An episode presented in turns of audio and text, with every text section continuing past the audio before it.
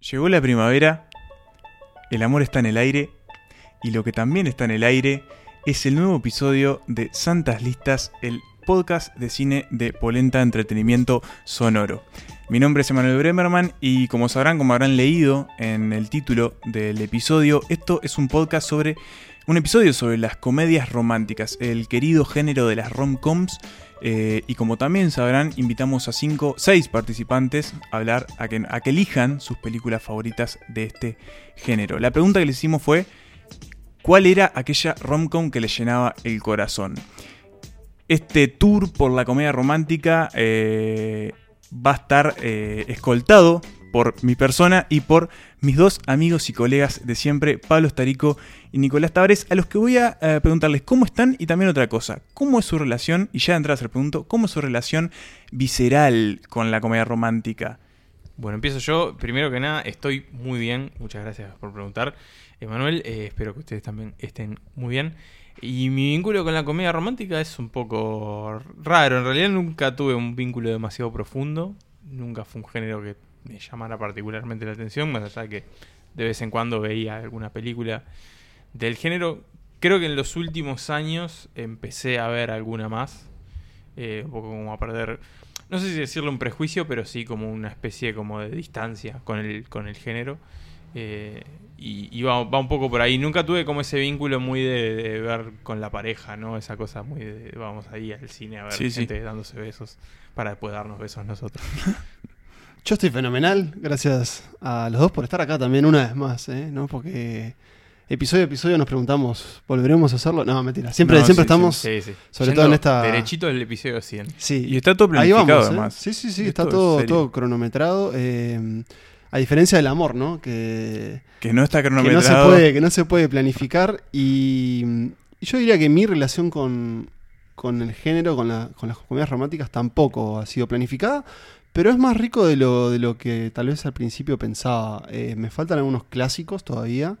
Pero yo lo considero como. como si esto fuera comida, como el, como con el confort este, de- del cine, o si fuera un mueble más bien, ¿no? Como, como ese sillón en el que te gusta tirarte, sabes cómo te va a tratar, ¿viste? Eh, como que le conoces, le conoces las cosas buenas, las cosas malas.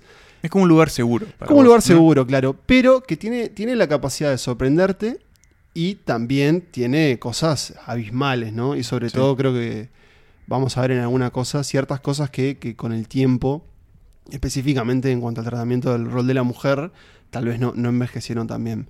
Pero, pero me gusta, no, no, no lo busco particularmente, pero cada tanto me, me dan ganas de ver una comedia romántica, tal vez un domingo de noche, domingo a la tarde.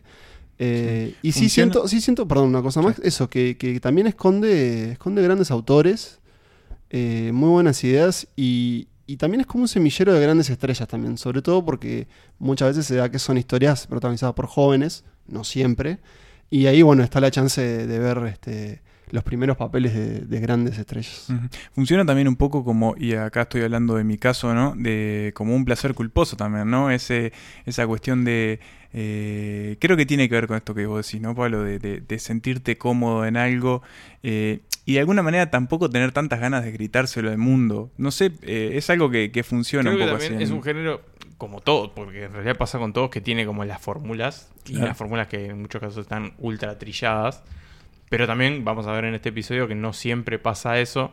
Entonces creo que eso también hizo, en particular, que, que, que es un género que se desgasta en cierta forma bastante rápido. Creo que fue un poco lo que pasó, ¿no? Que venimos como de, de Sí. los 80, 90 con una época en la que salían todo el tiempo y todo Sí. el tiempo funcionaban. Y que Sí. funcionaban ahora- muy bien en cable, además. Exactamente, y ahora venimos como un par de décadas donde el género como que bajó, Evoluciona, evoluciona. y ahora como Sí, que está saliendo de evoluciona nuevo. y ahora está teniendo una. Igual lo podemos contar al final, pero está teniendo como una nueva vida, sobre todo en, en- en Netflix, eh, que, que encontró ahí como, como un nicho.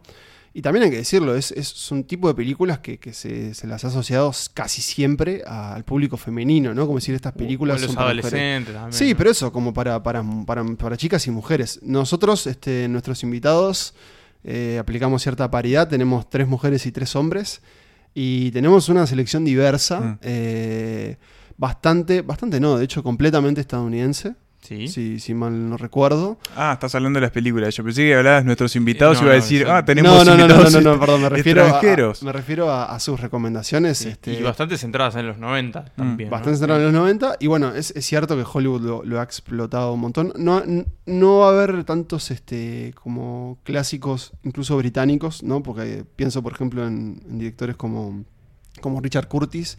Este, hizo Cuatro bodas y un funeral, eh, no sé, Hill, ahí va. esa- como esa corriente. Eso. Y, Y bueno, hasta- después tenemos Nora Ephron, Nancy Myers. Ellos no van a aparecer en este No, episodio. y tampoco van a aparecer eh, actores británicos muy asociados con la comedia romántica. No hay películas de Hugh Grant en esta selección no. y eso es O raro. Colin Firth, otro que también. Sí, sí, o Colin Firth, pero bueno, eso eh, como es un género, se va a dar, se va a dar que, que probablemente volvamos a él de alguna forma. Pero por lo pronto llegó la primavera y llegó el episodio de comedias románticas este, de Santas Listas. Un episodio que se venía pidiendo hace, tiempo. Sí. Eh, le mando un saludo a nuestra colega y amiga Mariana Castineras, que hace años ya en nuestra segunda temporada nos dijo tienen que hacer un episodio de comedias románticas. Y bueno, así que estamos a, a- a segundos de, de comenzarlo. A segundos y antes de sumergirnos en, en este paseo por la comedia romántica que no le elegimos nosotros, sino los invitados que ya van a ver, eh, les contamos brevemente que dividimos este episodio en tres bloques temáticos porque sin que nos lo propusiéramos, eh, nuestros invitados eligieron películas que de alguna manera eh, podemos agrupar. Y no le vamos a contar de qué tratan todos los bloques, pero sí el primero de ellos, y es al que nos vamos a ir ahora, y es el bloque de comedias románticas que suceden en los liceos. Arrancamos a transitar eh, los pasillos escolares con una película que nos trae Irene del Ponte. Eh, para quien no la conozcan, ella es cocinera, es repostera, es argentina, pero vive en Uruguay desde hace bastante tiempo. Eh, es influencer Es de. Twitter y hace uno de los mejores alfajores, si no los mejores alfajores de la ciudad. Por lo menos seguro los que tienen más dulce de leche. Sí, sí, sí. Este, que nos trae la siguiente película. La película, la rom-com que yo elegí, que es más una película de adolescentes, pero sin dudas que es una comedia romántica, eh, es Clueless. Fue una película que salió cuando yo tenía 12 años más o menos y creo que tiene todo lo que queríamos ver. Llamémosle guilty pleasure en ese momento. Eran unas chicas muy ricas, que se podían comprar todo lo que querían, pero que de repente les empieza a picar un poco el asunto de si no están para algo más en el mundo, digamos.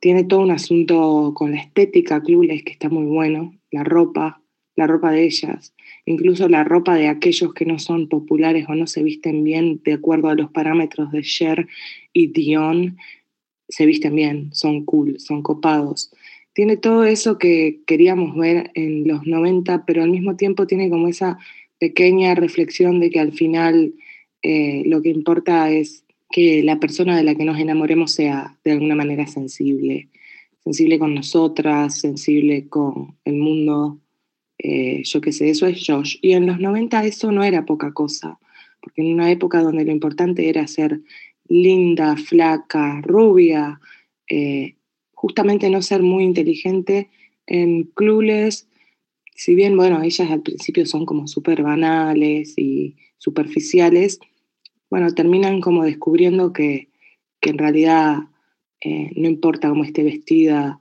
la otra persona, si es una buena persona, nos podemos llegar a enamorar. Bueno, esa es mi película favorita, mi rom-com. Bueno, señores, eh, Clueless, un clásico que no podía faltar. eh, cuando la- yo la vi por primera vez para este episodio, Mirá. y cuando estaba viendo, alguien me dijo, alguien que vive en la misma casa en la que vivo yo, Que coincide ser tu pareja. Que coincide con mi pareja, eh, me dijo, ah, estás viendo Clueless, una, estás viendo todas las películas de mi adolescencia, dijo. Bueno, me pasó algo parecido. ¿no? Sí, bueno, sí. coincide, claro, esta película del 95, dirigida por Amy Heckerling, eh, bueno, justamente, es del 95, ¿no? Año en- yo tenía 5 años y ustedes, este...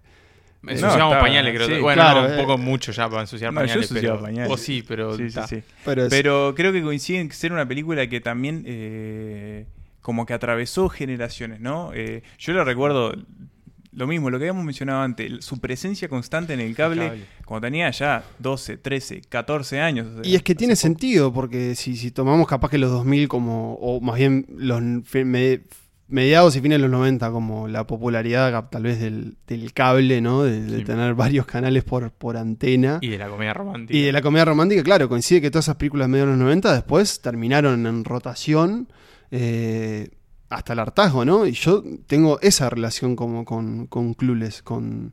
eh, Irene dijo que era ni idea, yo, yo la- me sonaba que era despistada, creo que la, la habían traducido así en cine canal, una cosa así, puede ser una, una variación, ¿no? De, de público hispanoamericano. Creo que se ajusta más ni idea, ¿no? Sí, eh, tiene más sentido, pero eso, la daban todo el tiempo, eh, yo también la, la volví a ver y creo que es la primera vez que la veo de principio a fin, si bien tenía varias escenas como, como familiarizadas. Y en mi caso, y me pregunto qué les pasa a ustedes, para mí es un gran deleite, Clueless, es un, es un disfrute. Es muy divertida. Eh, una premisa muy básica, y Irene un poco lo contó, es la historia de, de Cher, una chica, una estudiante muy rica en Beverly Hills. eh, la popular, tal vez, de, una de las, de las Sí, sí, la populares reina de, la sí, escuela, digamos. de la clase. Eh, Pero no es mala gente, y eso eh, es como para destacar, ¿no? En Exacto. general, las populares en las películas Sí. iniciales son retratadas como. Claro, no es como, viles, no es como ¿no? por ejemplo, como, como Rachel Adams en, en Mean Girls, que es otra como gran comedia romántica, licial, que, que si es como la mala acá, es como, eh, bueno, habría que ver, es como muy superficial, esa es Claro, la idea, ¿no? pero tiene corazón, digamos. Claro, ella y sus amigas son, son- son personas que viven para eso, eh, qué estatus tienen dentro de- de la- del salón. Comprar ropa. Sí, los grupos, de- o sea, digamos, los diferentes eh, grupos dentro de las clases o dentro del liceo están divididos por, más o menos por, por, por tus gustos musicales o por tu moda, ¿no? Como castas, ¿no? Claro, como, como castas. eh, que igual yo confirmo, porque un amigo mío estudió en Estados Unidos y me dijo, vos, es tal cual. Me dice, eh, vos, a vos se te asignan un grupo según tus intereses. En el caso de Cher es Tribus una... urbanas. Claro, es, un- es una chica que se viste muy, muy elegante, le, le- le gusta como eh, gastar mucho dinero de, de- de su padre o de su papi. A mí me, me perturbaba un poco eso que le dice daddy todo el tiempo, que es un, un abogado. eh, en, en, bueno, en alta costura, ¿verdad? Y por otro lado tenemos a los skaters, a los raperos, a los que fuman porro, a los nerds, en fin. La película propone ese, la llegada de una estudiante nueva que es Brittany Murphy, que, que- que- que tiene como una onda más este, grunge, ¿no? Ahí va, claro. Que, que aparte es como lo opuesto, digamos, de Seattle, de, de la lluviosa y, y oscura Seattle a la, A la soledad de a la Los soledad de Ángeles. Los Ángeles Beverly Hills. Este, no hay como un gran conflicto en realidad, más bien es como el viaje no. personal de Cher. De ella, claro. Y claro, y un poco lo nombraba eh, Irene. Las comedias románticas tienen eh, las tropes, ¿no? Digamos, los, las pautas que siguen que son muy fáciles de reconocer. Entonces, uno, por ejemplo, desde la duración, que casi siempre es estándar una hora y media, entiende más o menos los ritmos de la película. Ese primer acto, tal vez ese conflicto que, que- que se introduce y después la resolución con medio que casi como con el beso final. Claro. Para mí es interesante igual porque, y creo que lo demuestra cómo envejeció Clueless, que era bastante osada para la época. eh, y de hecho, en su premisa, que propone como un interés romántico entre, más bien, ex hermanastros, porque no Claro, son... no hay un vínculo. Claro, ellos ya no son, Cher y el, y el personaje que hace Paul Rudd, Josh, eh, fueron hermanastros, pero ya no lo son más porque, digamos, sus padres, este, sus respectivos padres se divorciaron. Pero eso era bastante osado, y si lees sobre la película, los estudios al principio no, no, No estaba muy afín. no estaban muy cómodos, no. Recordemos que Game of Thrones no era popular, o sea, el incesto, sea Hay como que sea. igual acá no, no hay una gota de sangre, por lo que, o sea, queda como.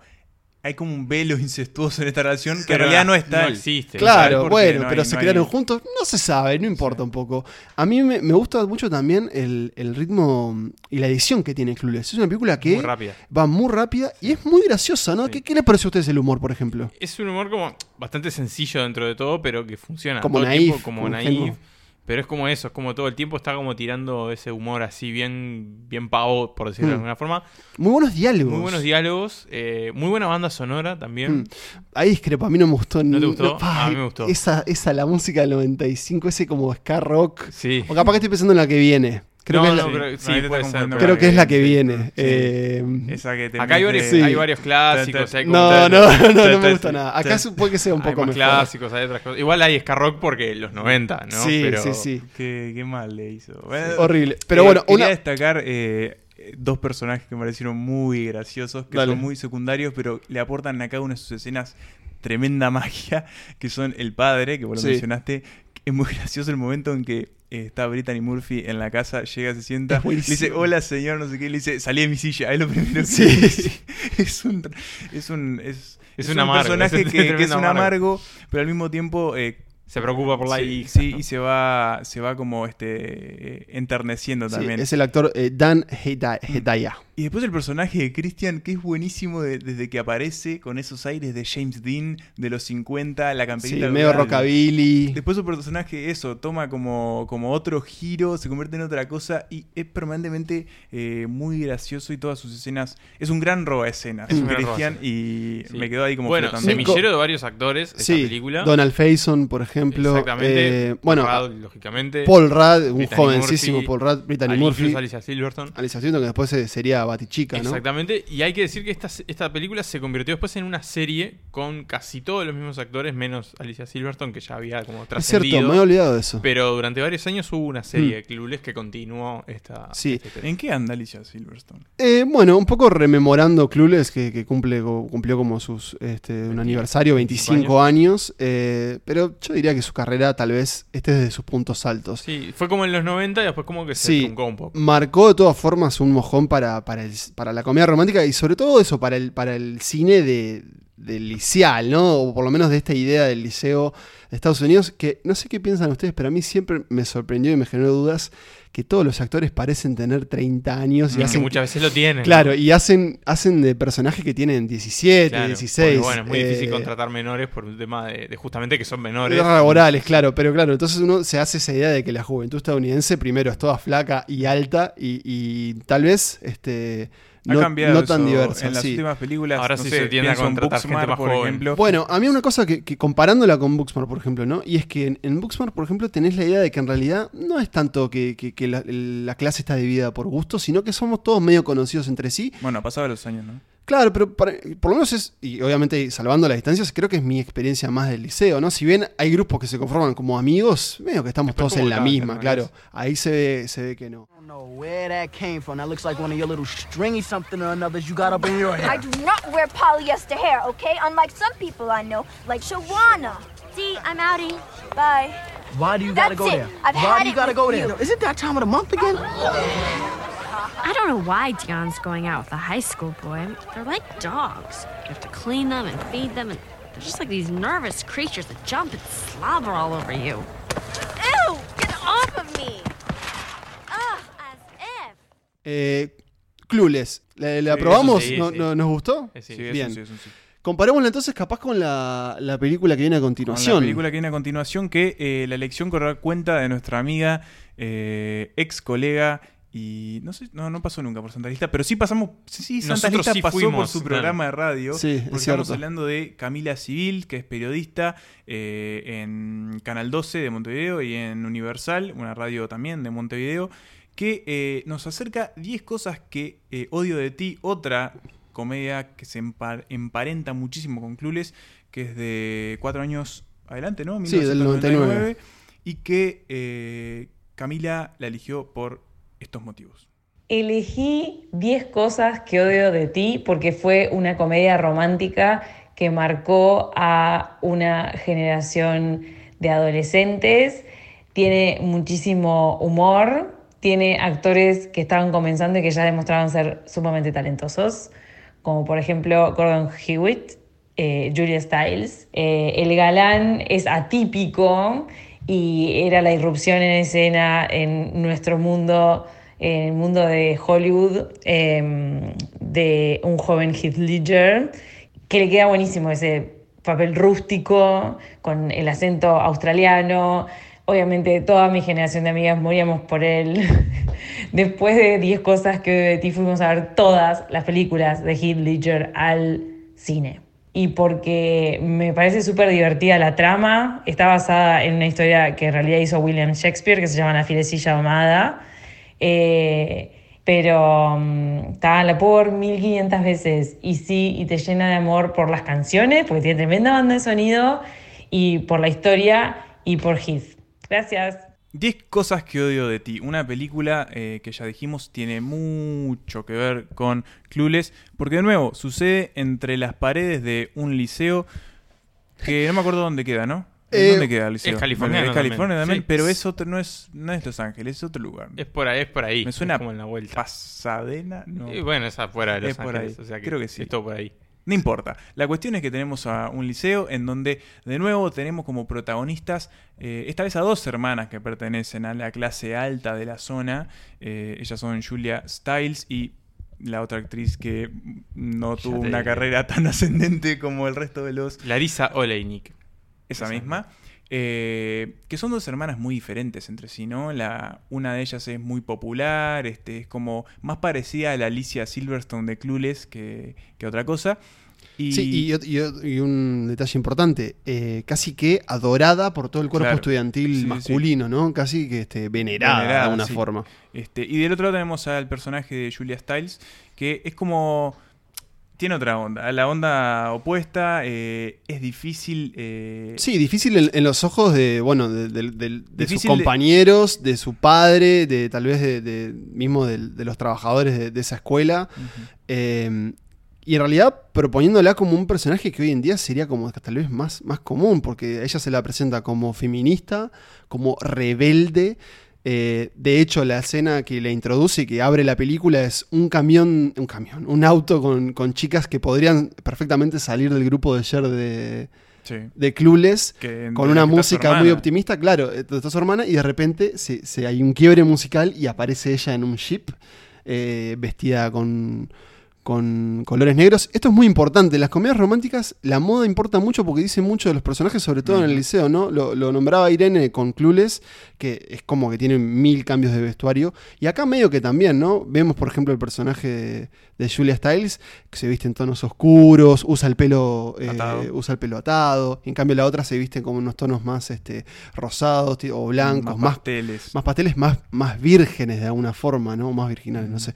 Pero mm, sí, se introduce. este- este- acá como es más un. Es un elenco más eh, coral, ¿no? O por lo menos hay más, más diverso. Claro, mucho más personajes que en. Porque hay dos en romances aparte, ¿no? Claro. Tenemos dos romances. Contemos un poco la, la- la porque- premisa este, juguetona de la película. Eh, acá de nuevo entra a jugar un rol importante la figura del padre, porque es a partir de él que se catalizan los acontecimientos. Que en ¿no? este caso tiene que ver con que esta es una historia que es una adaptación eh, traída al presente, o mejor dicho, al- a fines del siglo XX, de una obra de William Shakespeare, The Taming of the Shrew, La Fericilla Domada, que otro punto de contacto con Clueless, que es una adaptación al presente de Emma, de Jane Austen. Eh, y en este caso es una traducción de, esa obra en la que un padre que tiene dos hijas, una muy rebelde y otra muy eh, dócil, por decirlo de alguna forma, o, más eh, que, cumple más con los estereotipos que se buscaban de la mujer en el siglo XVI, que busca casarlas. Y hay como varios pretendientes que, bueno, algunos buscan a una de las hijas y otros buscan Hmm. al- a la otra. Eh, pero el, el acuerdo es eh, un joven que pretende la mano de la hija más joven, le dice, bueno, si vos lográs que mi hija mayor, que es rebelde, se case, yo te, te dejo que te cases con mi hija mejo- me- menor. Acá en realidad no hay casamientos, sino hay noviazgos. Y es interesante porque el padre eh, Es lo- eh, busca lo contrario, quiere lo contrario, claro. quiere que no se acerquen a sus Sí, hijas. sí. Exactamente, es un tipo muy protector de sus hijas. Eh, acá obviamente, bueno, no hay casamientos, sino que son noviazgos adolescentes, pero es un poco esa, ese juego, ¿no? Digamos, es esta hermana mayor que dice, bueno, si, si, si logras que, que mi, mi hermana tenga un novio, yo salgo contigo, le, y bueno, y ese es como el arreglo que se hace, y ahí, bueno, este, este personaje, el eh, Joseph Gordon-Levitt, busca una pareja que termina siendo Heath Ledger para esta hermana rebelde, que Claro. tiene que como que ablandarla, entre comillas, ¿no? Y llegar a su corazón. Claro. Joseph Gordon-Levitt, que hace Cameron, es como el estudiante nuevo, se consigue ahí como un aliado en- enseguida y eso, se enamora como muy rápidamente de, de la hermana de Julia Stiles. Y- Bianca. De Bianca, claro. Y empieza esta, esta tramoya de, como de manipulación para que justamente Heath Ledger pueda salir con, con Kat. Ahí va. eh, su hermana salga con él y todos sean felices. En el medio también hay otro personaje que es como un modelo. Ahí va. Este también es como un chico rico, bastante, al parecer, bastante superficial, como chico malo. Y bueno, empieza como este ida y vuelta de las cosas que se tienen que dar para que eh, un poco florezca este amor.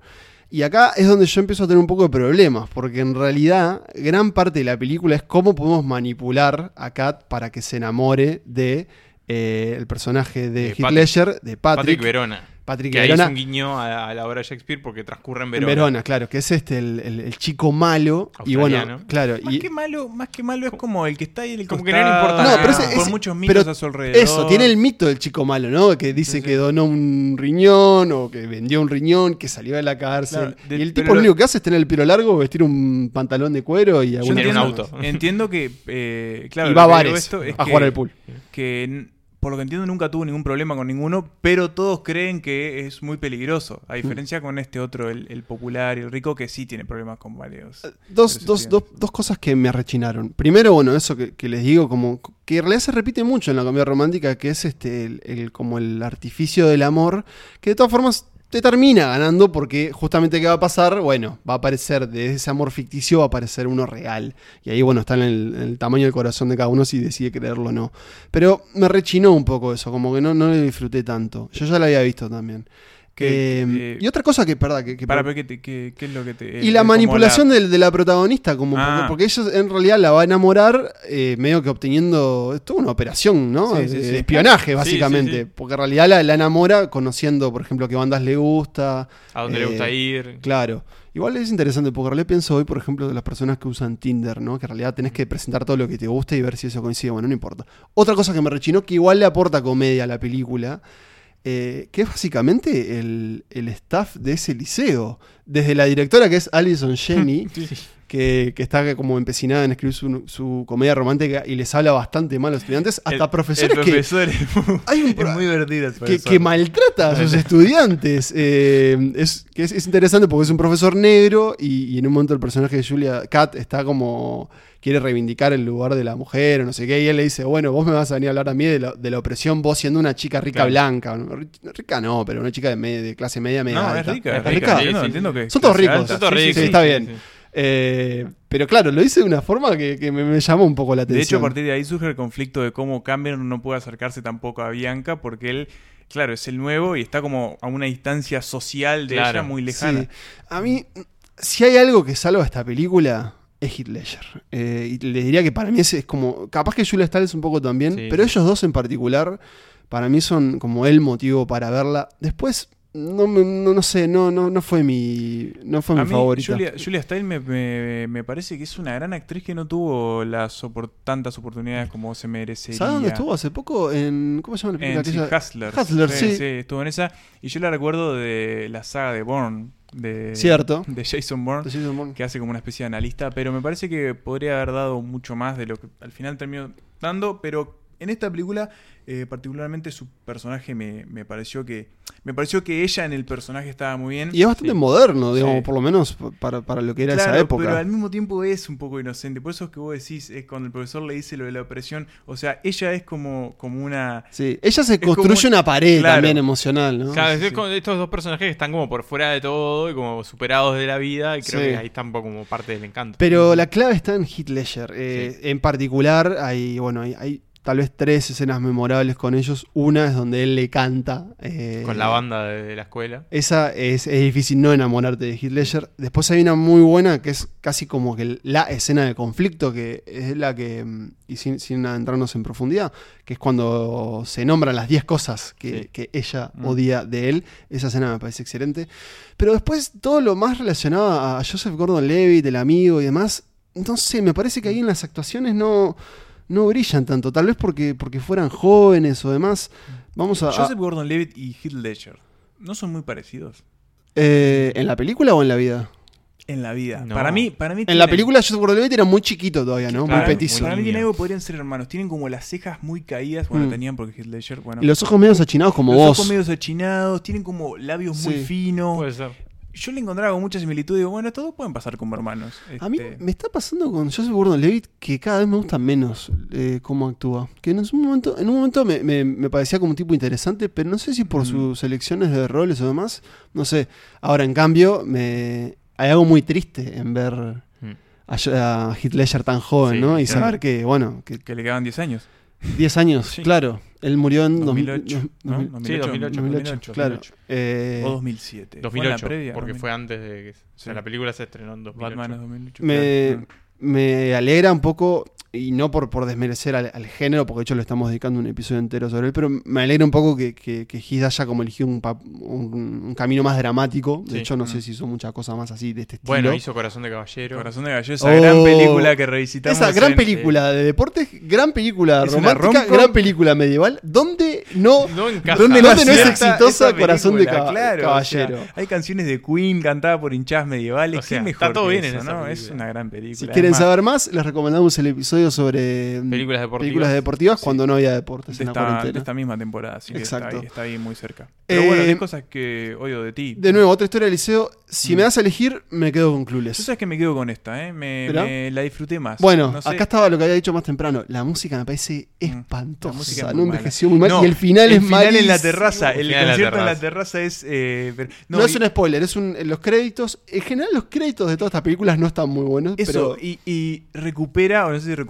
o es un signo de su época, los bloopers. me cató. en los Eso, me gusta, créditos. eso me gusta bloopers. mucho. Que vuelva los bloopers. Que vuelvan los bloopers. Eso es muy 90. Sobre todo de las comedias. Y yo creo que también tenían, tienen algo estas dos películas, Clueless y, y 10 cosas que odio de ti, que son películas que parecen estar destinadas a, a un hábitat permanente en la televisión hasta de cómo están filmadas, ¿no? Uno no la... Yo la estaba viendo y digo, esta película no, no la consigo como yendo a verla al cine. Eh, no sé si es algo también hijo de, de- Puede ser de de su la época también, como- Era una como época muy de videoclub, ¿no? ¿no? En los 90 fue una época... Sí, no, pero, pero, pero también esta película fue así. Claro, O sea, obviamente que fue creo que cine, viene más pero- por una cuestión generacional de que nosotros no la concebimos en el cine porque siempre la vimos en televisión. Claro. Me parece que va más por Sí. ese lado. Pero sí es cierto que no, no hay, me parece que hay menos eh, logros a nivel audiovisuales. No hay Puede planos ser. que digas, wow, Wow. qué impresionante. Es menos- es menos hay como, hay como chistes. Claro, es más clásica. Eso, me parece que Clueless sí tiene como un poco Sí. más de ideas visuales o, o de contar cosas a través de un lenguaje eh, cinematográfico. Y bueno, un poco 10 cosas que odio de ti va más a, a- a la comedia y los actores y los Claro. diálogos, ¿no? Como ese ida y vuelta. Así que tal vez escuchemos eh, un pedazo de, de 10 cosas Sí, que de sobre 10 ti. cosas que odio de ti para pasar al siguiente Escuchemos a Heath. Ledger cantando, ¿no? Ya que estamos. Me parece bien. You're just too good to be true. Can't take my eyes off of you. You'd be like heaven to touch. I wanna hold you so much. At long last, love has arrived. And I thank God I'm alive. You're just too good to be true. Can't take my eyes off of you.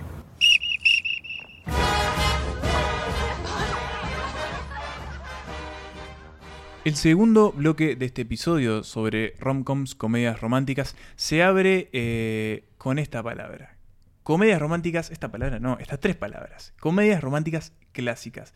¿A qué nos referimos con comedias románticas clásicas? Bueno, para empezar, a la primera de estas eh, películas elegidas, que eh, está a cargo, la elección está a cargo de Pedro Dalton. Pedro Dalton, para quien no lo sepa, eh, es el líder y vocalista de la banda Buenos Muchachos y también un gran cinéfilo, cinéfilo y al parecer muy amante de las comedias Exactamente. románticas. Esa fue una de las, Sí. de las grandes sorpresas. Había su gusto por el cine, pero no específicamente por las comedias románticas. Exacto. Así que bueno, esa fue la, la grata sorpresa. Así que Y bueno, la película que eligió Dalton y que ya vamos a escuchar su justificación de, de- de la elección es Mejor Imposible, de, con Jack Nicholson y de James L. Brooks. La particularidad para mí este de, de esta comedia este, romántica es que el personaje es muy, muy potente, ¿no? El personaje hace Jack Nicholson es como genial, tipo, es, es un delirio.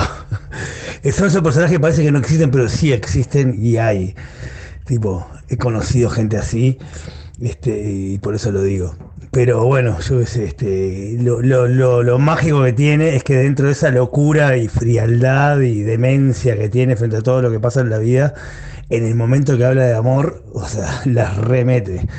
¿No? O sea, es, es- es, este, me pareció una película que está re bien equilibrada, todo, lo- o sea, como, o sea, la, la relación entre las tres personas es genial, este, y ta, no sé, este, la verdad que a mí me encantó. Es una, es una buena película. La vi un par de veces y este, y la vería nuevamente. Bueno, señores, una película mejor imposible que yo les hablaba antes, eh, me trae muchos recuerdos porque es parte del ciclo previo a Santas Listas. Es parte del juez de listas. Apareció en una lista de Jack Nicholson eh, y me trae muchos recuerdos muy gratos. De nuevo, volvemos y me pregunto si a ustedes les pasó lo mismo. Eh, otra clásica del cable, o sea, Mm. Mejor Imposible. Una película que también eh, fue muy celebrada por la academia. Exacto. Eh, Dos Oscar, Dos Oscar, a, a mejor mejor actor y mejor actriz. Para Jack Nicholson y Helen Hunt. generó que estuviera en rotación durante años, probablemente sí. Yo la recuerdo también mucho en el, más que en el cable, en el- los canales abiertos uruguayos. Ah, me gusta más. En Me- español, probablemente. Humberto de Vargas diciendo Festival de Cine. Sí. eh, Mejor imposible. Eh, y Jack Nicholson bajándose los lentes con las cejas. Esa, esa, esa La imagen cejita así loca. ¿De qué va?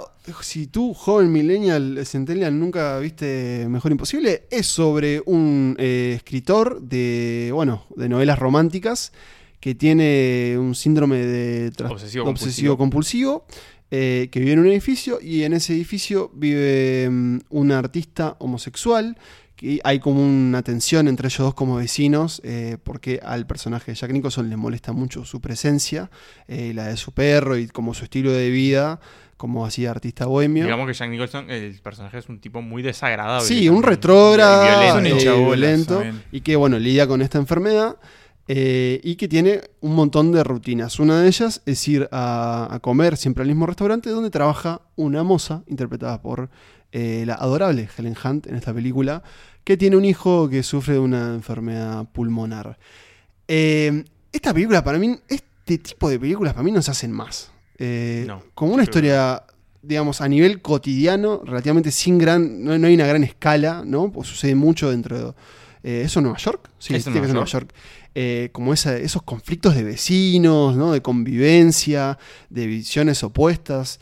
eh, y de un amor que si bien se acopla en esta en esto que este bloque que elegimos como de comedia romántica porque está esta idea de bueno los personajes que se conocen Que al eh, principio no se llevan muy bien, pero después se van como claro, atraviesan diferencias y después florece el amor, pero que acá igual para mí, y, y tal vez donde está como el, el mayor este, logro, y sobre todo en la actuación de Nicholson, un personaje detestable, pero hasta, o sea, hasta la médula, y que sin embargo te termina cayendo bien. O, O que te importa, más Te- que capaz claro. que te importa. Sí, le reprochas cosas, pero te importa. Eh, una película larguísima. Dos Sí, horas para y- una comedia romántica, dos horas horas y veinte, es el doble de una comedia romántica. Y Yo que de alguna forma, perdón, introduce casi que dos películas en una. La primera, que es como un poco eh, estos personajes conociéndose, hay, hay un conflicto, hay un, algo como, como el conflicto más dramático, que uno de ellos es este, agredido violentamente.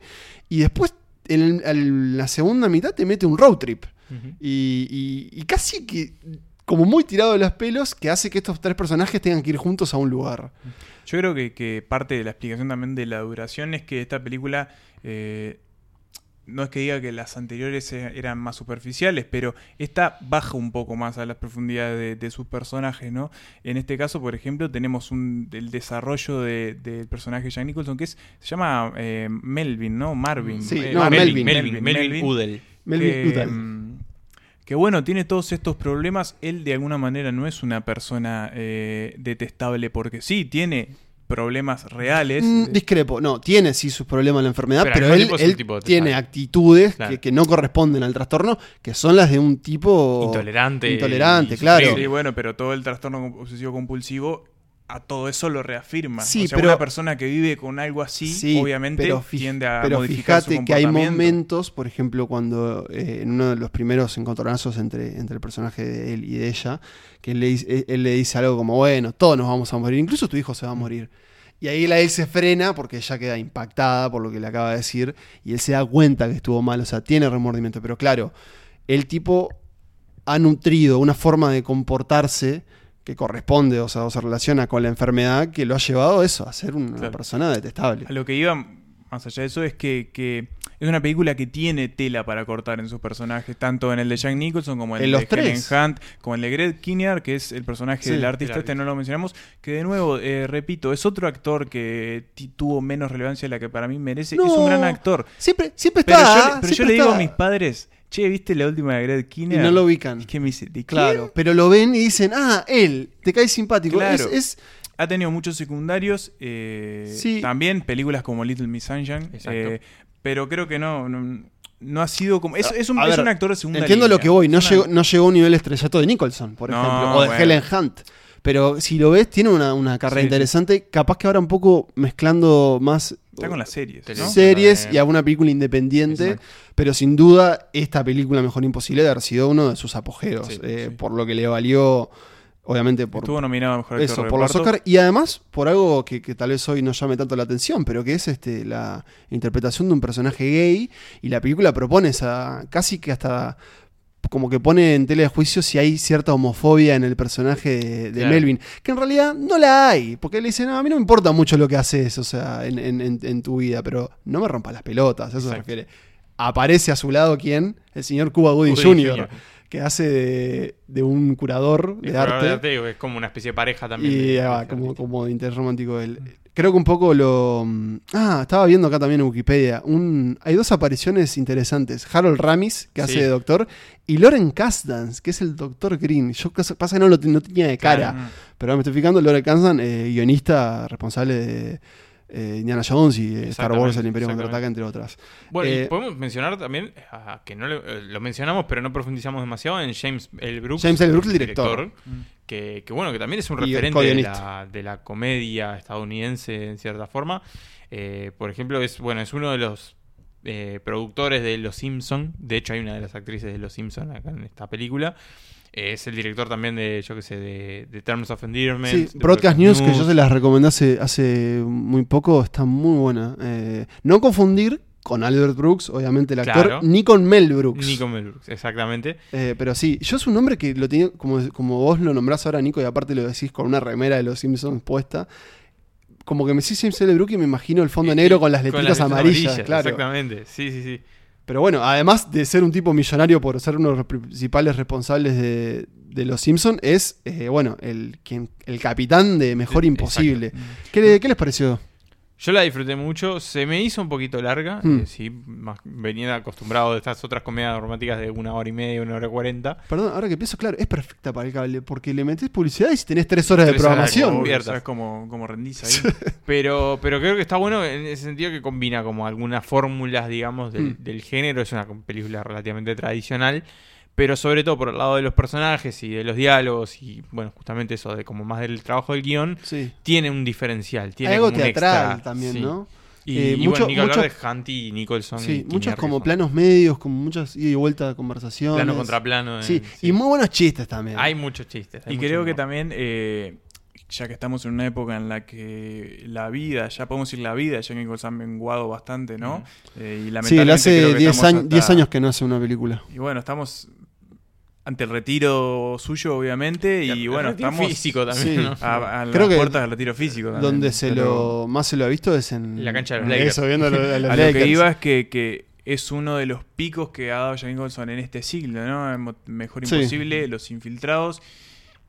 Y después no hizo y mucho me más. estoy tratando de acordar algo más de los años 2000 y Bueno, no, me- hizo una película de James con James L. Brooks que no estaba Sí, nada ah, buena. pues- Creo que hecha su última película con Owen Wilson. Es, es bastante, Bueno, bastante este, mala. Entonces también eso, ¿no? Es Y como- Nicholson, perdón, aprovechándose de, de, mm, como de cierto rol que se le reconoce en el cine, ¿no? Juega mucho con su sonrisa, con sus cejas Mm. y se da el gusto de eso, de ser un tipo Que igual, a ver, para como, mí. ma- Jack- como Jack- malvado. Jack Nicholson eh, me resulta difícil verlo en, en un papel de que, si bien no, no es el galán de la comedia romántica, es el, el, interés romántico, masculino. Y me resulta difícil porque es un tipo tan siniestro, Jack Nicholson, que eh, debe tener una de las caras más siniestras del Sí. cine. eh, es complicado. Es, es Está Jack Torrance siempre ahí atrás. es interesante también que, el- el- o, como irónico que él sea justamente un escritor de novelas románticas. De hecho, hay, hay una escena en donde él quiere Escribir algo. escribiendo, claro, el amor es y, Sí. y no puede porque por bueno por esa vida de ese edificio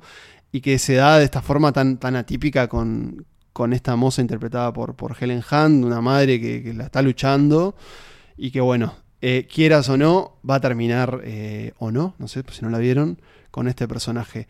Em, antes de irnos, Emma. eh, Ah, no, porque tenemos la otra película, claro. Como la otra, así que vamos a escuchar un audio de Mejor Imposible y ya venimos para presentar al siguiente invitado. Well, my compliment to you is the next morning I started taking the pills.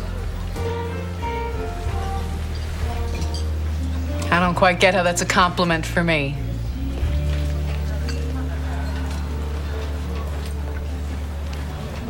You make me want to be a better man.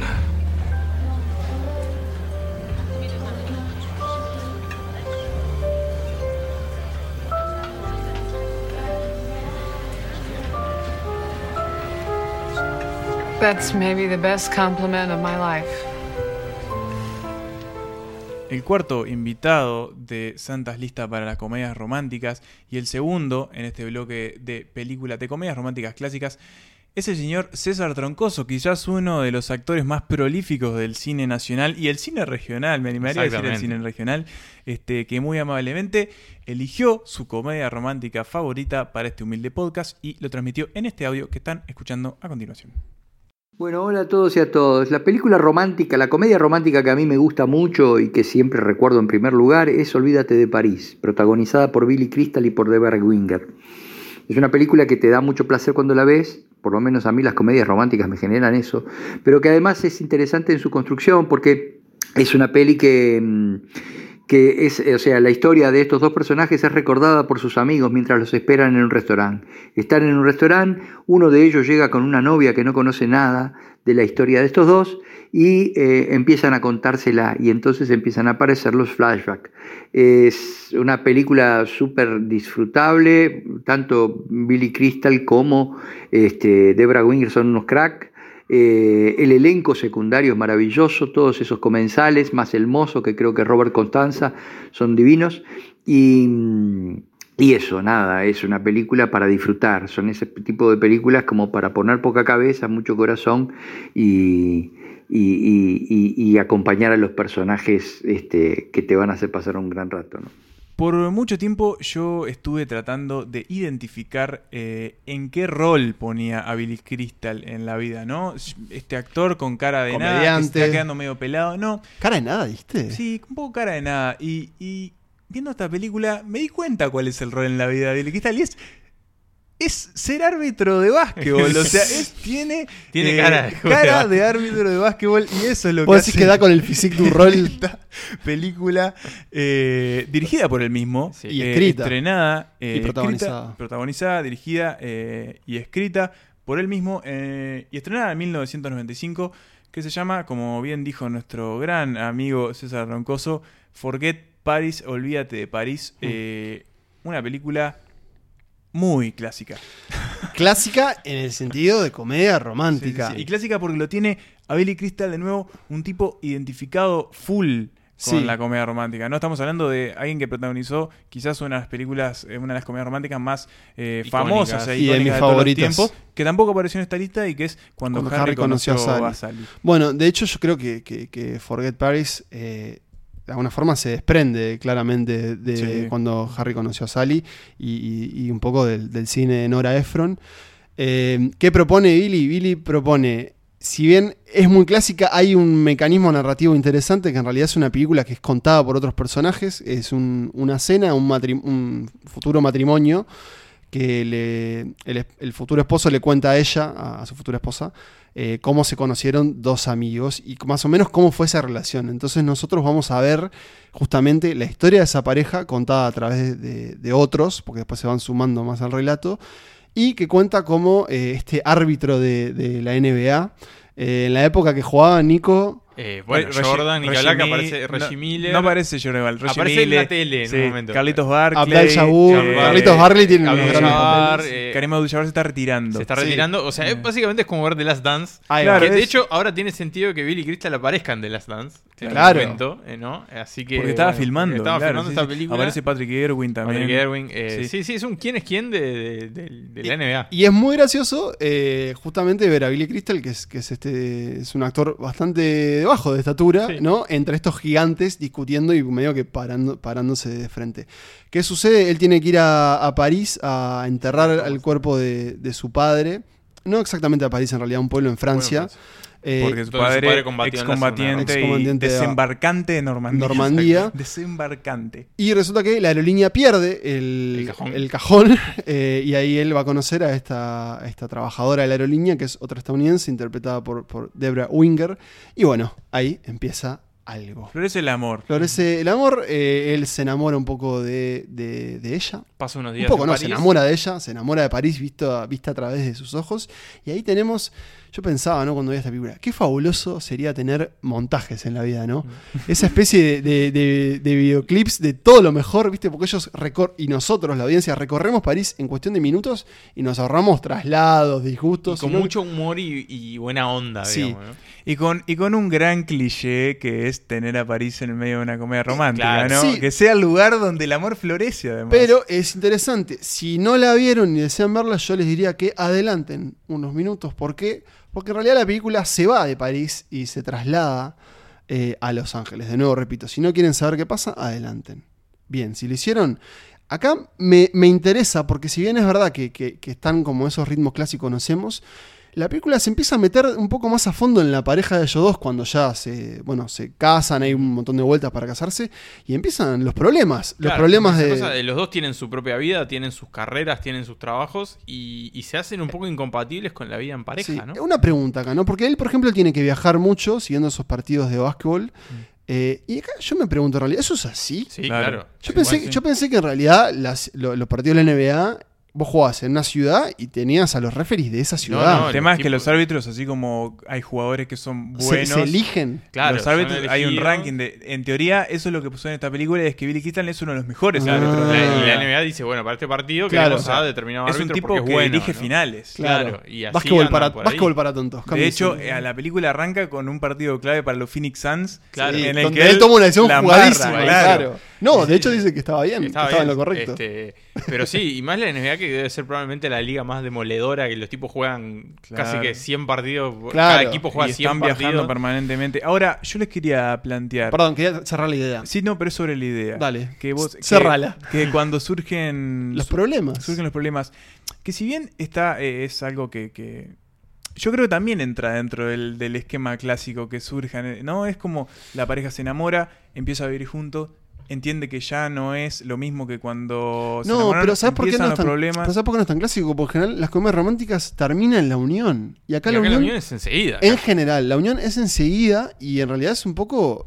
Idas y vueltas de una Se pareja parece más a, a Marriage Story que a otra cosa más común, Sí, ¿entendés? pero si te Entiendo fijas lo que cómo decís. termina, al final todo termina cerrando un círculo Obvio, que es el de la comedia romántica clásica. Entonces, Es yo- un final feliz, sí. Claro, pero quiero decir, Pero, por ejemplo, hay problemas... eh, es clásica clásica. Hay problemas sobre eh, concepción de bebés que... Sí, no- claro. O O sea, es, eh, es va, un poquito al hueso Eso, dentro de es su una comedia romántica más de matrimonio, si se quiere, ¿no? Claro. Más de vida de adultos con profesiones y vida Sí. propia. Pero es cierto que te da ese confort que nombrábamos al principio. Y, Y, y no, y no se olvida de su función. Es una Mm. comedia romántica que toca, por ejemplo, estos problemas de, de concepción, de la pareja no puede tener hijos y se someten a ciertos tratamientos. Pero nunca se olvida de que su función es hacer reír, hacer Sí. sentir. Entonces, hasta ese problema que es devastador y ha, Mm. y ha destruido muchas sí. relaciones. eh, Destruido Hasta porque no pueden. tiene humor, hasta eso tiene Sí, humor. sí. Y hasta eso encuentra para la, eh, sí, la- hay, la carcajada. y hay Entonces, hasta humor físico, ¿no? y- Hay una cosa con una paloma. y ojo, y está bueno que no, que no se olvide eso, porque al fin y al cabo, ese es el rol de esta película. Igual, ¿sabes qué hace que para mí esta película no, no haya logrado como sobresalir, así como convertirse, por ejemplo, en algo como cuando Harry conoció a Sally? Creo que se mm, piensa demasiado en el humor y se olvida un poco de, de- de los personajes. Porque, por ejemplo, él es una máquina de chistes. Mm. Y es casi un tipo. Y de referencias al cine. Totalmente. tiene muy buenos chistes. Tiene muy buenos chistes, pero es casi. Una persona no sería así. Y. y, por ejemplo, también pienso en un personaje, un personaje de un mozo que aparece y tira chistes todo el tiempo. el Sí, el mo- chiste. eh, tiene como una, re- una referencia a él con los tragos, ahí que es media cualquiera. Claro, entonces, entonces- Igual el episodio de la paloma es muy divertido. es divertido, es divertido. Me O, estoy la- riendo con esta pelotudez. y- o- o la- o el personaje del padre de ella. El padre. Ese- Ah, ah, paréntesis para los padres en esta película. Son unos grandes personas que todo. o Porque son unos hijos de puta. Sí, sí, sí, sí, sí, sí, sí. O están ahí o están la de- Es un poco hecho pelota. viejofóbica la, la- Sí, la sí. película. Pero eso, como, como que siento que, que- que prima tanto ese humor que, que se olvida un poco de, de eso. Las escenas capaz que más emocionales, para mí por lo menos fu- funcionaron mejor. Pero eh, creo que un poco lo decía César. Termina y decís, bueno, la pasé, La pasé bien. bien. Es- César dice la frase exacta. Poca cabeza, mucho corazón. por Fin. eso, y a veces necesitas eso. Y, y creo que el recurso, sí, de, de la cena de amigos y cómo se va armando el relato Es muy bueno. es- está bueno. Eh, me parece que también le debe mucho a Woody Allen. Sí. Eh, muchísimo, incluso en, en cómo, cómo se Hay mucho de ciudades Hall Hay mucho de película. a Danny Hall. Eh, pero bueno, ahí lo tienen. ¿Saben a quién no le gustó eh, Forget Paris? A Tarantino. Ah, no, no. no. Miren cómo. Siempre referenciamos Ojo con, a este, Tarantino. ojo con este enganche, señores. Al personaje del padre en I'm Thinking of Ending Things. Porque yo, en esas cosas que uno googlea, eh, aparece mencionada en la película de Charlie Kaufman que, que desmenuzamos un poco en el episodio pasado. Eh, en un momento él habla como, bueno, a mí las cosas me gustan como con sentimiento, no sé qué. O, o dice algo como, bueno, no, como Forget Paris con Billy Crystal, pero no me gusta Billy Crystal. Dice, he's a Nancy, que no tengo ni idea qué quiere decir. Y es como un marica. Claro, es algo así. Puede Marica. ser. Así que bueno, al personaje y tal vez a Charlie Kaufman no le copó tanto Forget Paris. A nosotros, la verdad, Eh, que la disfrutamos. Sí, está, Sí. ok, está bueno. Así que escuchemos Está- un poquito. Es para, es para el cerebro, es para apagar el cerebro. sí. ¿Quieren apagar el cerebro? Eh, pongan Forget About Paris, pero antes escuchen este audio. If you ever use my car, you better put the mirror and the seat back where I like it. Don't use my razor to shave any part of you. If you ever start to lose your hair, you better not grow that big long thing down from your side and wrap around your head because it's disgusting and I don't like that. Don't ever hand me food and say, taste this, see if it's bad. All right. Okay? Okay. You want to talk about religion, politics, whether you want to have kids or not? Nah, that crap will all work itself out. We've handled the big issues. I'll marry you. El tercer bloque, señores y señoras, amantes y amantes y amantes de la comedia romántica, eh, se sumerge en aguas un poco más extrañas, porque las dos elecciones con las que cerramos este episodio de Santas Listas, este episodio especial, son, son bastante peculiares. Son películas extrañas que se salen de lo común, que nos generaron una extrañeza y que. pero que tienen una justificación de por qué están acá. La primera de ellas eh, es elegida por la cineasta Leticia Jorge, eh, que ya muy amablemente hace unos meses nos mandó una lista, Sí. muy buena lista sobre, sobre, Sobre sus películas favoritas, sí. pero había muchas Eran comedias. comedias, sí. Era una lista sobre comedias. Sobre comedia, sí, Ah, justamente por, a raíz del, del estreno de, de su película Alelí. que la pueden Sí, encontrar en Netflix. Sí, Bien. tengo entendido. Y no si, me fijé, pero creo que si están en Uruguay, Montevideo, la van a poder ver en cine de nuevo en el Festival de Tour la semana próxima, es decir, están escuchando esto el día del estreno miércoles, la semana que viene. Eh, pero sí, vamos a volver a compartir la lista de, Sí, de sí, Leticia. Sí, la vamos a volver a compartir en Instagram eh, esta semana. Así que. Pero no- no- bueno, esta- que trajo- Netflix, pero esta que trajo no está en la No lista. Eh, y es la siguiente película. Me está costando pila elegir una comedia romántica porque en realidad es un género que me gusta, que me gusta mucho y porque la que más me gusta de todas está en la otra lista que les hice, que es el apartamento. Pero bueno, habiendo dicho eso, voy a decir, voy a elegir una hora de manera un poco caprichosa.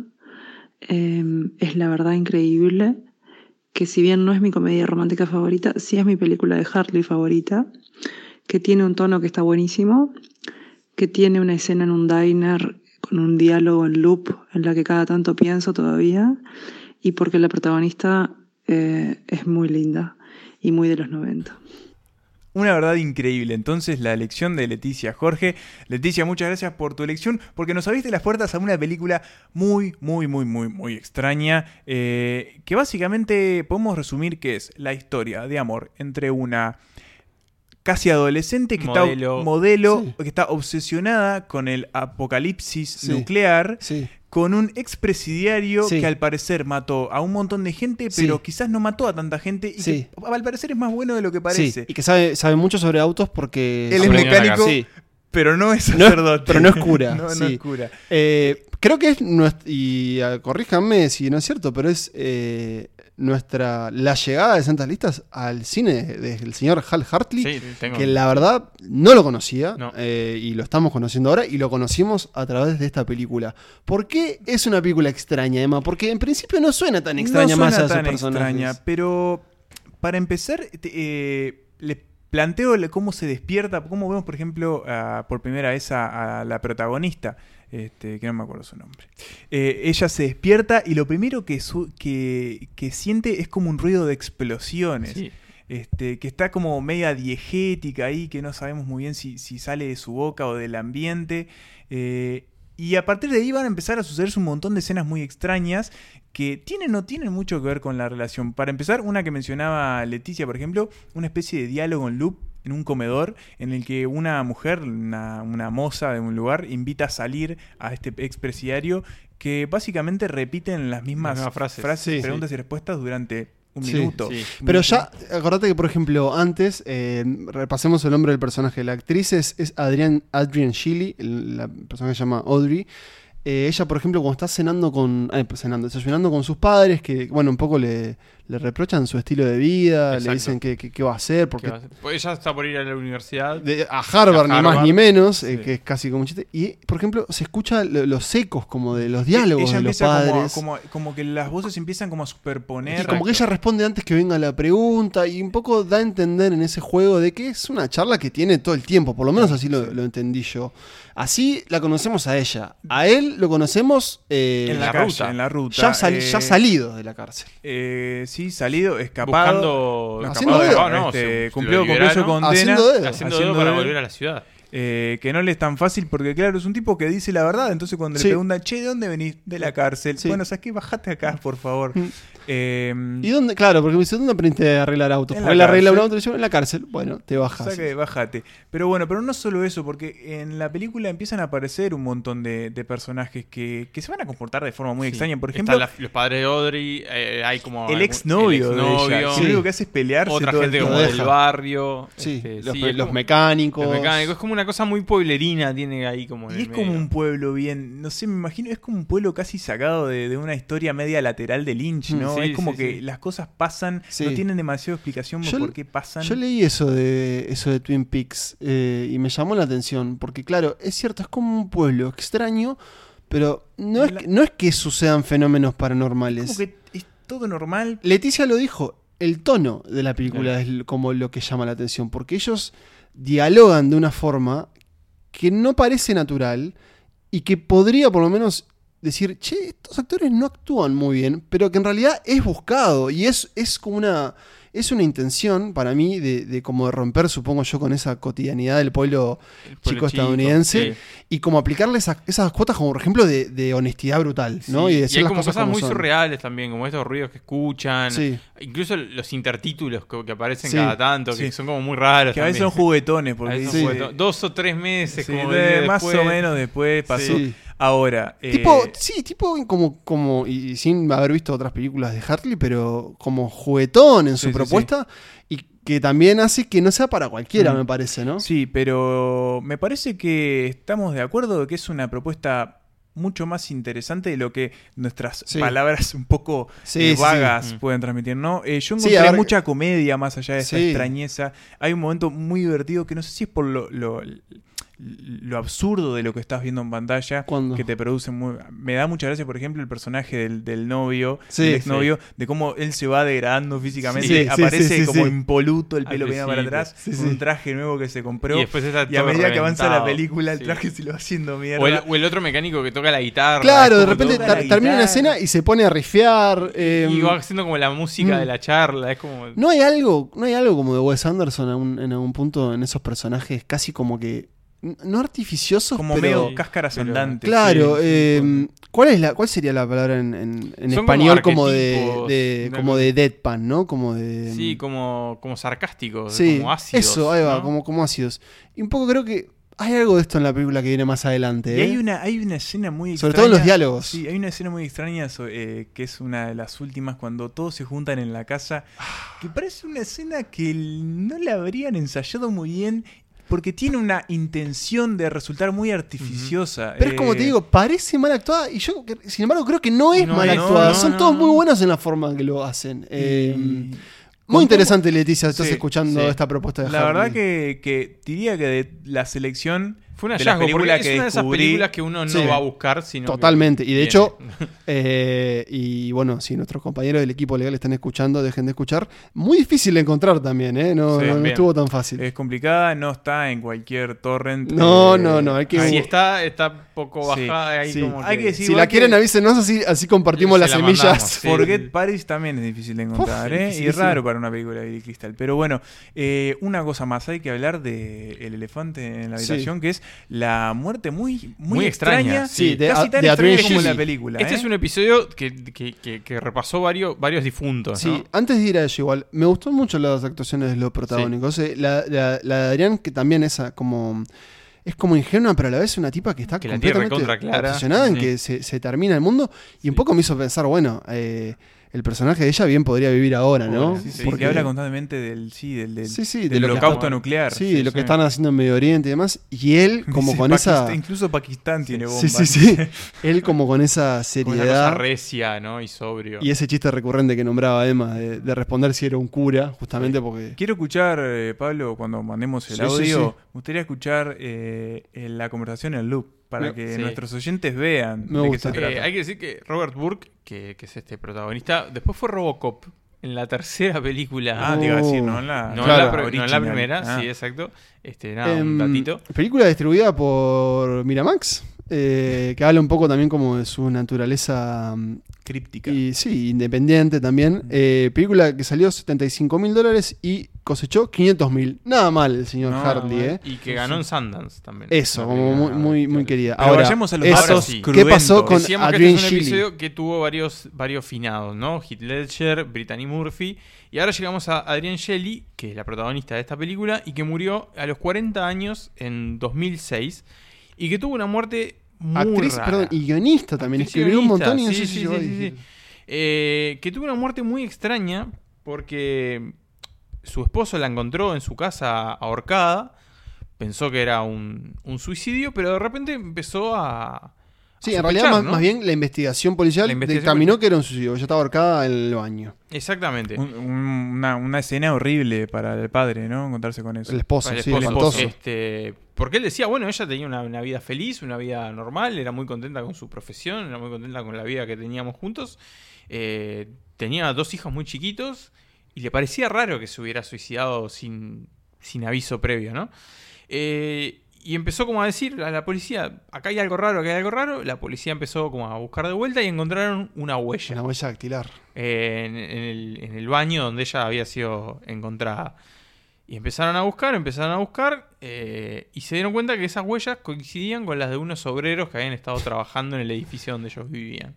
Eh, Fueron a buscar a un uno de los policial. obreros, un inmigrante ilegal ecuatoriano de 19 años, y él confesó después que, bueno, que la había visto en el edificio, la siguió hasta el apartamento, la mató, porque la mató, porque le vinieron ganas, y lo hizo aparentar como un suicidio, eh, así que bueno, él terminó después obviamente preso, y esa fue la extraña muerte de Adrián Shelley. Tristísima, tristísima forma, bueno. Y eh, rarísima, pero, pero creo que es, es, es cruento, es eh, extraño, pero creo que es una buena forma de cerrar esta primera película de este último bloque tan raro en que estamos abordando para las comedias románticas. Sí, de todas formas dejó, dejó este papel muy carismático y una carrera que puede ser este, interesante para usar. Escuchemos entonces el, el pedido que hizo Emma y volvemos con nuestro La último... última película. Sí, la última película Y el último y invitado. el último invitado.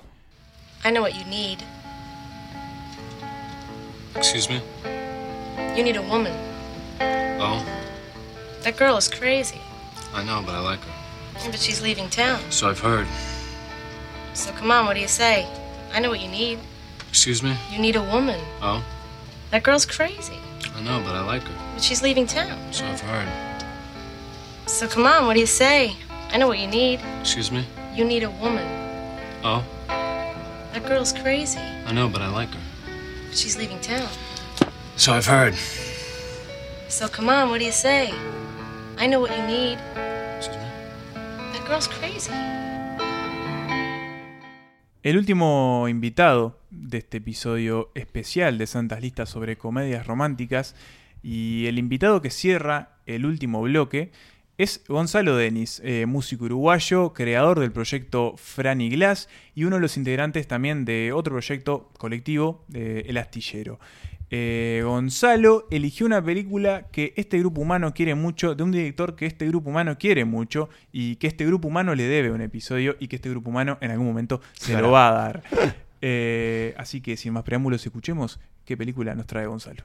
Bueno, este, la comedia romántica que elijo es, eh, se llama Punch Drunk Love en inglés, eh, Embriagado de Amor en español. Es una película del director Paul Thomas Anderson, eh, que actúan Adam Sandler y Emily Watson, si no recuerdo mal su nombre. Bueno, es una película que me, me parece fascinante, hermosa. Este, quizás es considerada una película menor dentro de la filmografía de Paul Thomas Anderson, que tiene como películas más importantes, digamos. Este, pero es una película bien aparentemente sencilla, pero muy compleja y, y es como cinematografía pura. Es como yo aprendí un montón eh, sobre el trabajo de un director de cine, sobre cómo un, director puede tomar una historia y contarla de una manera o de otra y cómo se puede ser expresivo eh, en, en distintas en las distintas áreas que comprenden el, el quehacer, digamos, del cine. Este, y el personaje de Adam Sandler es, es brillante. Así que bueno, esa es una película que está en, no solamente en mi, en mi lista de películas favoritas, digamos, como comedia romántica, sino como de películas en general. Y esa es mi elección. Embriagado de amor, señores. Punch Drunk Love, esta película de Paul Thomas Anderson, ese gran cineasta, eh, que estrenó, y quiero llamar la atención sobre esto, es una película que está entre Magnolia y Petróleo Sangriento.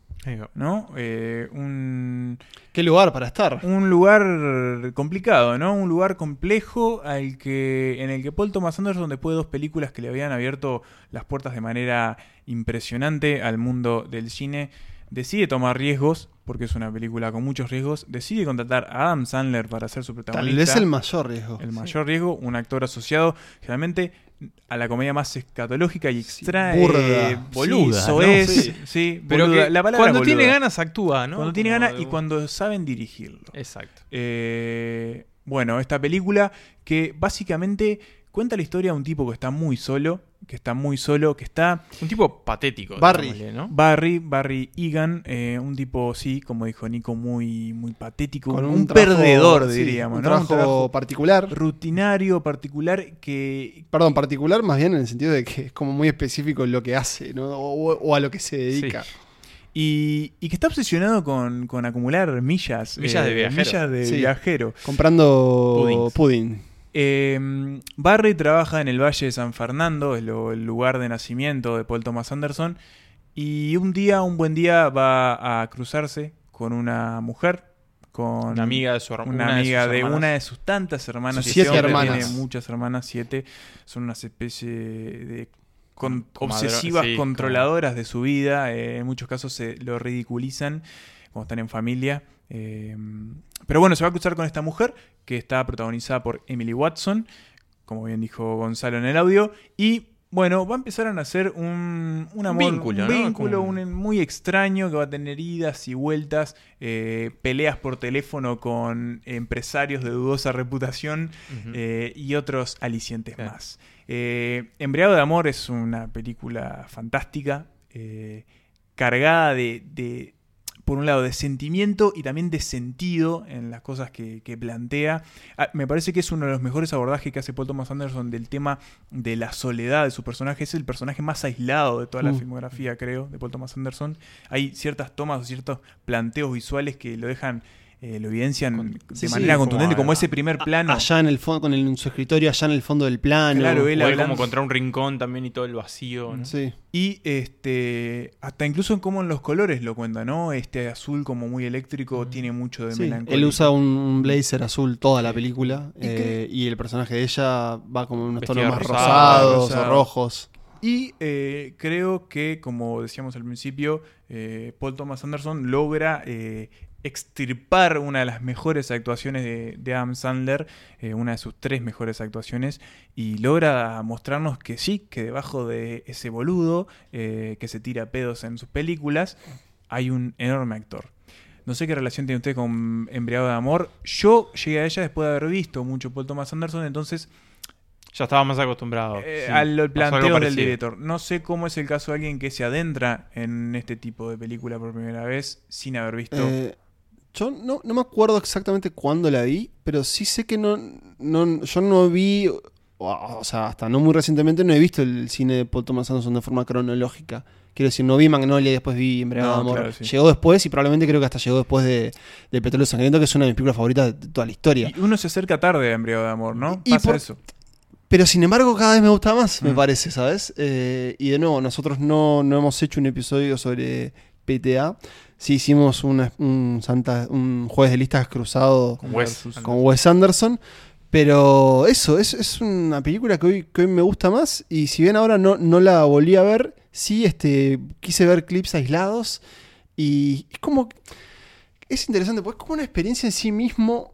Como, bueno, como toda buena película, pero. mm, a mí me, hace sentir como muy testigo de todo lo que sucede. Como que de verdad que siento que estoy en ese. ahí en el. Mm, En ese hangar gigante donde Sí, tienen la- y, y en ese. el- ¿Dónde me dijiste que era? En el, En el Valle de San Fernando. En el Valle de San Fernando, claro. Y como, como un. Es Los Ángeles. Sí, sí, sí. Como un Los Ángeles este, muy particular. Qué curioso también los cineastas eh, ya consagrados como, como Tarantino y Paul Anderson. Qué visión tienen de Los Ángeles, justamente. Y Mm. cómo encuentran. De alguna forma es como mágico un poco el, el- el los, el Los Ángeles de Embriagado de Amor. Y es una película medio mágica. Sí, sí, tiene como algo de. Pero mágica, obviamente en lo que produce, pero también en. Sí, no una no fantástica. Gran truco en el que tenés que ingresar. y Bueno, ¿te acordás de los... eh, hay unos colores. Hay como unos cortes con colores. Sí, como de luces. eh, es, un- es una película que si bien tal vez parezca muy mínima o, o muy, muy pequeña en comparación con, con esos grandes opus de, Claro, o sea, está- de con Petróleo Sangriento o Magnolia, está claro. entre dos mega, megapanes. Es tipo. Pero no la hace menos grande. Porque es, es bastante. Ya en sí el corazón de Barry se va, creo que agrandando ellos dos. Y tiene simplemente eh, uno de los planos más memorables, que es, es esa pareja en el fondo y la, la figura de las sombras de ellos dos. Creo que es el afiche. Es el afiche. Es el afiche que es, la verdad, es para tener col- colgado Sí. acá. Este, Y no, no es menor el, la referencia al Valle de San Fernando de que sucede ahí, porque ahí sucede Boogie Nights, ahí sucede Magnolia, eh, y creo que por ahí, ¿no? Mm, Y creo ahí que va a suceder su nueva película. Eso te iba a decir, la Mm. próxima, que, que es un viaje al pasado. Y es un lugar muy particular porque, de- para empezar, por ejemplo, fue el lugar donde explotó la industria del porno. Después, medio como que cuando. el- el- Bueno, él está, vi- está vinculado a Claro, eso, ¿no? cuando el apogeo de esa industria como mermó, se convirtió en un lugar un poco desolado, luego retomó, y creo que hay parte de esa evolución de esta película, ¿no? Eh, cuando él sale muchas veces afuera al aire libre, los cielos están quemados, Sí, es un lugar muy industrial también. la calle está como media sucia y un poco rara. eh, Igual, ¿sabes qué estaba pensando? Eh, que hay unos momentos como de tensión que, por ejemplo, la- me hacen emparejarla con eh, Uncut Gems, ¿no? Pensando obviamente en Adam Sandler, pero por ejemplo hay una llamada muy, muy memorable entre... Bueno, en- que no lo nombramos. Es Philip Seymour Hoffman, ¿no? Que entre esos dos personajes. Eh, o bueno, o un, un accidente de tráfico... Sí, catastrófico. Claro, y tiene como esas sorpresas. Y algo que para mí también hace que la vinculemos con, con la verdad increíble de, de, de- de Hartley, que es la forma de expresarse de, los personajes.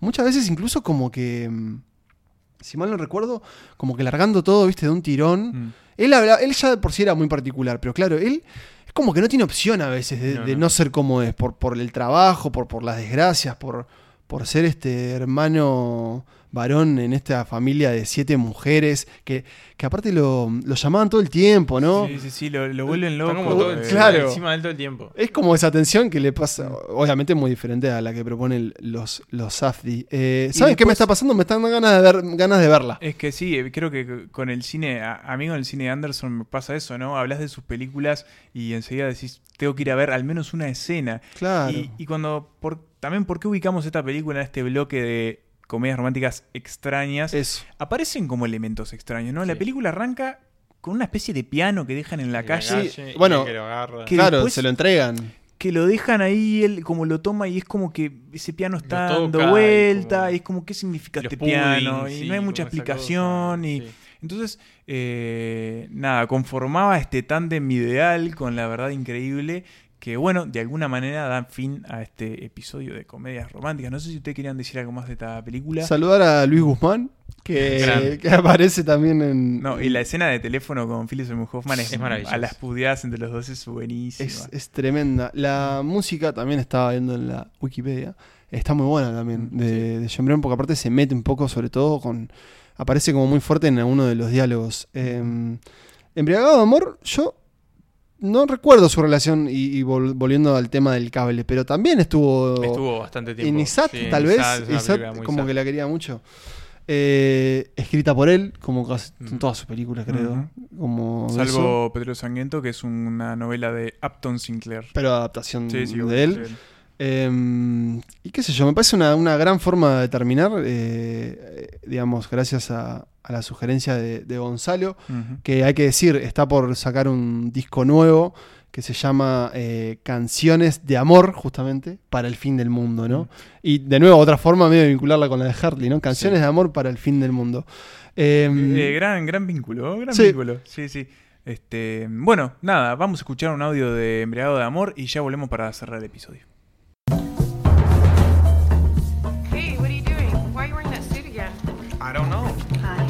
Hi. Do you remember me? I left my car yesterday. Yes, I do. This is Lena. She's a good friend of mine from work. We were in the neighborhood and she had to pick up her car and we're getting breakfast before we go in. So did you want to go? We're going to go eat. Let's go.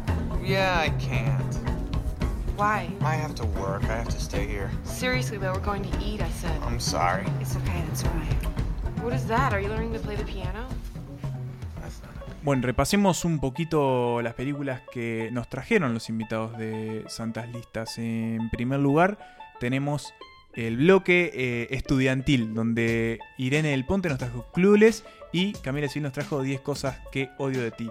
Pablo, te toca decir eh, las películas del bloque clásico. Bien, eh, nuestro estimado Pedro Dalton nos recomendó Mejor Imposible y el actor y ídolo César Troncoso nos recomendó Forget Paris. Nico, la el bloque raro es tu eh, jurisdicción. Eso haré. Tuvimos eh, a Hart- Hal Hartley y su verdad increíble. Nada Eh, fácil de decir, nada bien fácil ahí. de decir. Seleccionada por la cineasta Leticia Jorge. Y ahora terminamos con Punch Drunk Love, Embriagado de Amor, de Paul Thomas Anderson, seleccionada por Gonzalo Denis. Eh, una, una ¿Qué selección dice muy esta interesante. selección? Eh, muy interesante, creo que Inesperada, ¿no? Inesperada. Yo me, me la imaginaba más homogénea. Yo que confieso que, y volviendo un poco al principio, también me imaginaba que nos íbamos a encontrar este. Notting Hill. Notting eh, Hill. cuando Harry conoció a Sally. Claro, y Hasta 500 días con ella. también, eh, y sin embargo, ¿no? Tenemos desde cine independiente, Paul Thomas Anderson. Sí, es cierto, es muy estadounidense. Mm. eh, habría que ver que. Y muy que- noventosa. Muy noventosa Yo también. creo que también la comedia romántica, la rom-com Sí. al uso, Sí. es muy estadounidense. Pero, ojo, también. Obviamente hay. Los pero- franceses también han hecho, su, han hecho sus aportes eh, y habría que ver si tal vez no, no dejaron mejores películas. Pero bueno, eh, también es cierto que, que este es un género que hoy medio que como película de cine es muy difícil que, que se haga. Ahora les quería preguntar eh, si ustedes tuvieran que, tuvieran que elegir una comedia romántica así como que le llena el corazón, como la pregunta que le hicimos a nuestros invitados. Eh, ¿Lo tienen que pensar mucho o surge en este momento? Yo, por ejemplo, eh, tuve como una especie de nuevo contacto con películas recientes de este tipo y a mí me gustó muchísimo The Big Sick, por ejemplo, una comedia romántica que Sí. actualiza muchas Sí. cosas sobre lo que es una buena. pareja interracial, por ejemplo. Sí. Eh, me gustó muchísimo, no sé. Pienso en Long Shot también, más tradicional, muy divertida. Sí, Lo- Long Shot es muy divertida. Y yo ta, voy, a, voy a pecar de no original, pero cuando Harry conoció a Sally. Bueno, pero está, está bien. Pero ¿qué pasa? Que es, un clásico y además que, que envejeció ¿Para qué muy están los bien. clásicos? Sí, Para para, envejecer bien. otra sí. vez. Cuando Harry conoció a Sally me gusta mucho. eh, y estoy pensando, estoy pensando en. Me gusta también Sleepless in Seattle con Tom Hanks y Meg Ryan.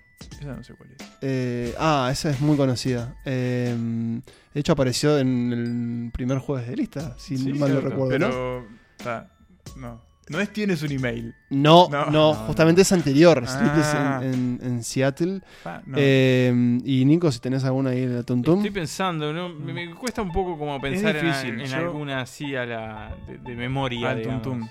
Bueno, pero, pero bueno, es, es, es un género que de alguna manera ha atravesado los últimos años de, de bueno, del cable sobre todo, ¿no? Lo hemos visto en esta selección y que, y que de alguna manera se ha ganado el corazón de, Mm. de todos, incluso hasta aquellos que claman que no son muy partidarios de la comedia romántica. Bueno, Una y- que, una que ver. recuerdo mucho, eh, bueno, es eh, Love Actually, por ejemplo. Ah, que sí, sí, sí. Varias historias. Que es Y- una. Me, me- me- tengo como una especie de cuenta pendiente con esa película. Uy, es buenísima. Es buenísima. Eh, la y después, bueno, si tuviera 30 es otra que recuerdo con Uh, sí. mucho Uh, cariño, sí, mucho de Ruffalo. cable, muy ¿no? de cable, sí. muy de cable, miles de Y son, como eso, sí, Mm. como esos guilty pleasures, así que sí. Bueno, estaba, este- puse así como las primeras que aparezcan en Google. Una que, por ejemplo, no me gusta mucho es Hechizo de Tiempo. Groundhog Day. Ah, Eh, hablamos de ella. Sí, y yo creo que marmota. dije que no. Igual la selección. Sí, esta selección de, de Google es muy particular. No, no diría que, que es buena.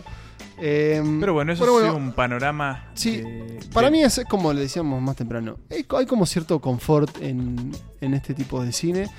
Eh, y es interesante su evolución, sobre todo ahora que como que Netflix la está sacando medio que como chorizos. Mm, sí. Con- El stand de los besos. Sí, como con actores medio que salidos de YouTube. Y, y bueno, Set It Up está muy buena de Netflix, eso sí se la, se la, se las recomiendo. Em, la que nunca vi, que estoy viendo también en otro ranking ahora, es Crazy Rich Asians. Mi, eh, mi familia la vio hace poco y quedó gratamente sorprendido por, por la película. Cuatro bodas y un funeral también me, gusta Sí, mucho. y ahora que apareció en ese ranking que, si bien parece que no está muy riguroso, Juno creo que podría Sí. tener como puntos de contacto con Sí. lo que es una comedia romántica. Ligeramente embarazada. Sí, es una de comedia Ciudad Pato romántica. tiene como algo de eso Sí, también, ¿no? Sí, sí, sí. Bueno, podríamos estar, Sí, la verdad, que un episodio todo- entero. todo el día. Pero, hoy la selección eh, se las debemos a todos nuestros invitados, a ellos. Mil Mil gracias. eh, no sé, los nombro de nuevo, ¿no? Ya los nombramos. No, ya lo nombramos, pero no, muchas gracias porque. Este, y Bueno, bueno, siempre está bueno agregar visiones externas, ¿no? sí, que este, por ¿Saben suerte, qué esta está temporada lo pasando? hemos hecho mucho. ¿Sabes qué? Me estoy dando cuenta de algo. No nos queremos ir, me parece. Y nos tenemos que ir. Estamos, sí, hay que irse. Estamos en ya- un cortavoz, no sí, cortavoz. sí, es algo muy, muy No, romántico. termina Bueno. Jerry Maguire, me acordé ahora. Jerry Eh, Maguire, sí. Show me money. eh, no, nos tenemos que ir, señores. Gracias por, Por estar ahí del sí, otro lado, Por estar por- acá. Emma, gracias a vos por conducir hoy. Mu- Muchas gracias a vos por dejar. Era, no era un episodio fácil, había muchos No, idas y vueltas. Había que hacer muchas introducciones Sí. de personas. Sí. Em, y de nuevo, gracias a vos, Nicolás, también por, Por favor, sí, por sí, los sí. aportes de siempre. Gracias a todos. ¿Con qué seguimos en esta En temporada? la temporada, Eh, bueno. Empezamos en la recta final. Recta final, eh, nos quedan algunos paseos por eh, determinados movimientos cinematográficos que ya sabrán. Europeos. Tenemos el episodio, el clásico episodio de Halloween, que abordaremos el terror de una forma Uh, el diferente. episodio de Halloween de todos los años de Santas Listas. Sí, que podríamos empezar a titular como el episodio, El de Halloween. como la casita Cuatro. del terror de los Simpsons, una cosa así. Este, que la gente entre y se vea de qué Sí. es este año. Me gusta. Después Eh, está bueno. ¿eh? Tenemos Y más cosas. Bueno, tenemos- vamos a meternos con el cine de, Ah. De la patria, ¿no? el cine, pa- de la patria. Se vienen crossovers. Sí, y después, y- bueno, y después- clásicos. Ah, se viene un Se crossover. viene un crossover Y, después se termina el año. fin de año. Y después sí. se termina el año, estamos viendo, bueno, dónde pasamos Navidad, dónde pasamos fin de año. Y este podcast se ha terminado por hoy. Eh, ha sido un placer acompañarlos en este viaje por las comedias románticas. Esperemos que ustedes también lo hayan disfrutado. Yo me despido con estas palabras, se lo dejo a ustedes. ¿Te, puedo- te puedo pedir un favor antes de irte? Por favor. ¿No le agregás eh, el amor al final de la frase? Sí, claramente. Digo, o sea, lo digo en vivo, pero Sí, me gusta, sí, me parece no, que puede no, quedar no, lindo. Es que lo ¿Te pensaba animás? hacer, pensaba Ah, hacer a ver, a ver, claramente. a ver. Estamos conectados entonces. Es el amor que nos tenemos. Nico, ¿algo para decir?